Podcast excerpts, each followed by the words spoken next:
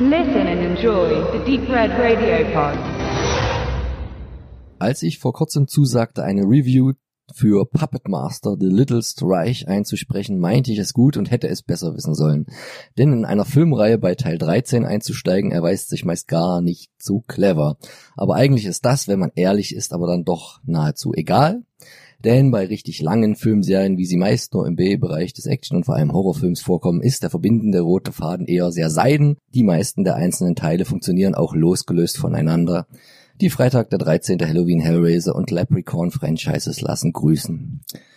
Die Puppet Master Filme sind dem Mainstream-Publikum dabei sicher weniger bekannt als die genannten, übertreffen selbige aber noch in der Vielzahl an Beiträgen. 1989 begann das blutrünstige Puppenspiel und konnte seither eine treue Fangemeinde um sich scharen, auch wenn fast alle Teilnehmer der Serie direkt auf Video oder später andere Heimkinomedien landeten. Der Urfilm, geschrieben und inszeniert von David Schmöller nach einer Geschichte bzw. Idee von Charles Band und Kenneth J. Hall, steigt 1939 ein und handelt davon, dass der große Puppenvirtuose André Toulon seine Spielzeuge, welche er mit einem Zauberelixier zum Leben erweckte, vor dem Zugriff der Nazis schützen will und flieht.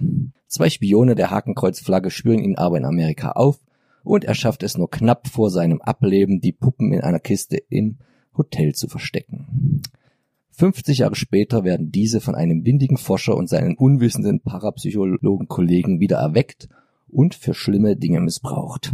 Und drei Dekaden Blutbad nehmen ihren Lauf. Dabei treten die bewaffneten Nicht-Spielzeuge in den Fortsetzungen mal als Antagonisten und mal als Protagonisten auf, mit der späten Tendenz zur guten Seite, ein Phänomen, das sicher in der zunehmenden Verbrüderung der Fans mit den kleinen Hauptdarstellern zu begründen ist.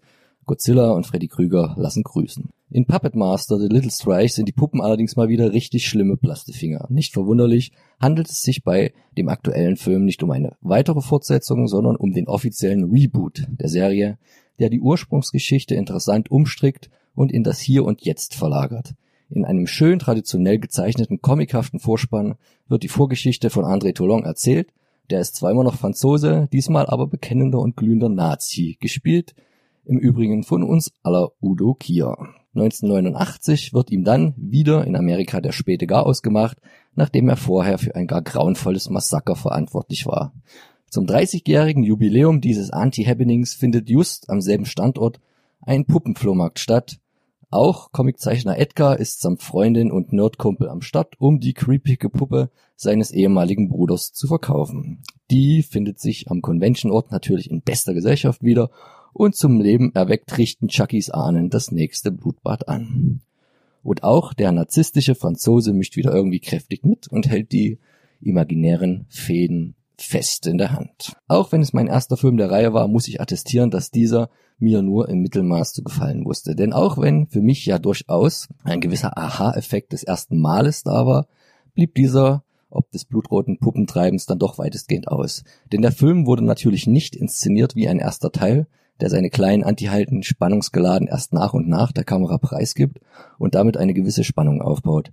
Schon allein der Trailer des Ur-Puppet Masters beweist, dass das damals auch in diesem Universum funktionierte. Hier verliert der Film aber kaum Zeit und sobald die Charaktere im angesprochenen Convention Hotel eingetroffen sind, werden sie auch schon dezimiert. Hier kann der Film dann aber immerhin mit soliden, klassischen, handgemachten FX-Punkten und wenn sich computergenerierte Effekte versteckt haben, sind sie gut untergemischt. Hier präsentieren die Macher auch die ganze Bandbreite an Variationen, einen Menschen ein möglichst unangenehmes und grafisches Ableben zu bereiten. Da wird dann auch vor selbst ungeborenen Kindern nicht halt gemacht. Dabei sei aber nicht vergessen, dass man es hier vom Vibe her eher mit Braindead zu tun hat und nicht mit Martyrs oder Hostel. Das ist aus meiner Sicht zum einen gut, da ich grundsätzlich nicht der Torture-Porn-Freund bin und eher auf Lustiges aus Peter Jacksons Frühwerk stehe. Andererseits hat man damit auch schon alles gesehen an Fansblätter, was es so gibt. Wie jeder Film danach, der sich weitestgehend auf seine Effekte verlässt und an Story nur Magerkost zu bieten hat, wird auch Puppet Master The Little Strike somit schnell eintönig und man ist immer verleitet, nebenbei kräftig zu recherchieren. Denn da liegt bei so einer Mammutreihe der eigentliche Reiz bei der Einordnung des Gesehenen in ein großes Ganzes. Da wird die Metaebene mal wieder wichtiger als der eigentliche Film. Wer dort richtig hart einsteigen will, dem sei mal nebenbei die bald erscheinende Ultimate Trunk Collection von Full Moon Germany empfohlen mit immerhin elf Filmen und dickem Bonusmaterial. Puppet Master The Little Strike ist da noch nicht dabei, dafür kommt der bei Pierrot Le Fou im Mediabook. Und da man positiv enden soll, noch zwei Aspekte, die in meine Wertung für den Film begünstigend eingehen. Zum einen der beigesteuerte und passende Soundtrack von keinem geringeren als Lucio Fulcis Haus- und Hofkomponist Fabio Frizzi. Zum anderen die für einen kleinen Horrorfilm recht ordentlich agierenden Darsteller, wobei man für den Hauptcast sogar gewisse Sympathien entwickelt, ein Umstand, der nicht immer im Genre zu finden ist. Wer also einen Fable für Small Soldiers, Annabelle und alle anderen nicht genannten Demonic Toys hat, darf hier getrost einen Blick riskieren.